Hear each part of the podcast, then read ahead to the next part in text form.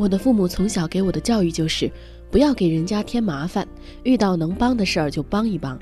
本着这样的理念呢，我真的一直很少拒绝别人。一般人家请我帮个忙，我几乎从来都是不拒绝的。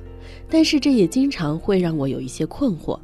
本来自己的事情在手头都压积了不少，时间也是有限的，有时候也会觉得很困惑。有些事儿也想拒绝，但是一旦形成习惯，就很难改了。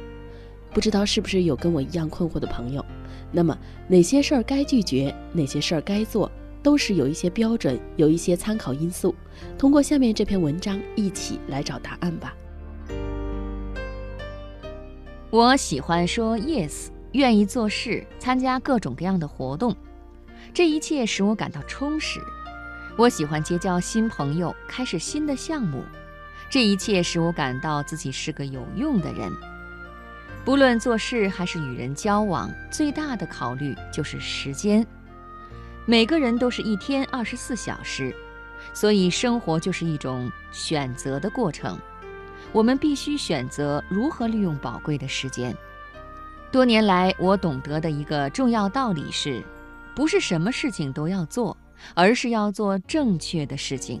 为此，在决定做与不做，也就是应该说 yes 还是 no 之前，我总是在心里问自己这样五个问题：第一，这能够为我增加最大价值吗？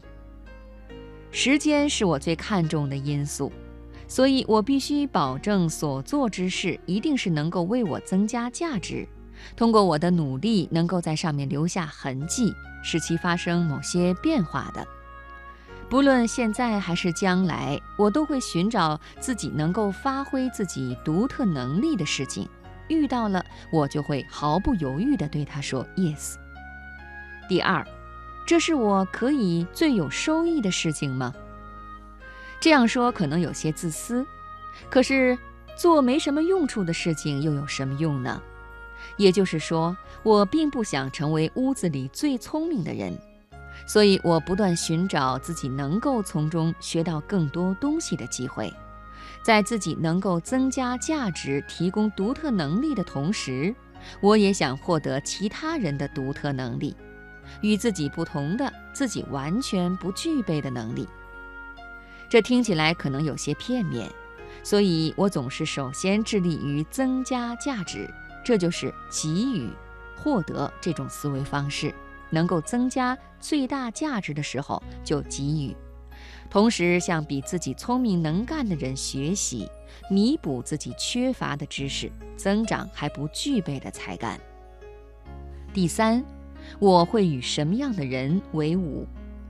周围的人会对我们产生非常大的影响，经历、动机、信仰、干劲儿，当然最终是我们的工作成就、为人、艺术，或好或坏。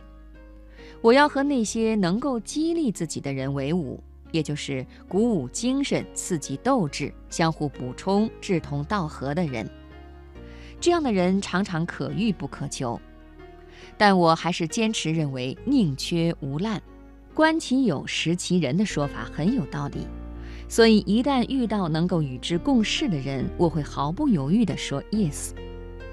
第四，这是能够使我感觉良好的事情吗？要做的事情应该和我的激情、目标、价值观保持一致，这样的情感才能够带动我生活中的所有其他事情。影响和我关系最密切的人，把这样的事情当作应尽的义务，不仅自己会开始有所感觉，而且周围的人也会有所触动。我会把它尽可能地贴近自己的内心深处，融入自己的 DNA。直觉有的时候很重要，只要还有选择的余地或者可能性，就不要做凭直觉就不喜欢的事。如果发现自己感兴趣的事情，我就会明确地说 yes。第五，我能不能百分之百的尽力？对任何事情说 yes 的时候，我都是认真的，会为他付出自己最好的百分之百的时间、百分之百的注意力，曾经承诺的百分之百的努力。如果自己对什么事情都说 yes 的时候，就会发现做事的质量和创造性都有所下降，精力过于分散了。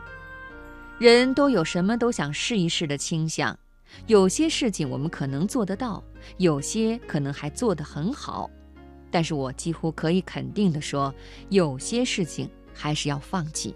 因此，另一方面也有必要学会说 no。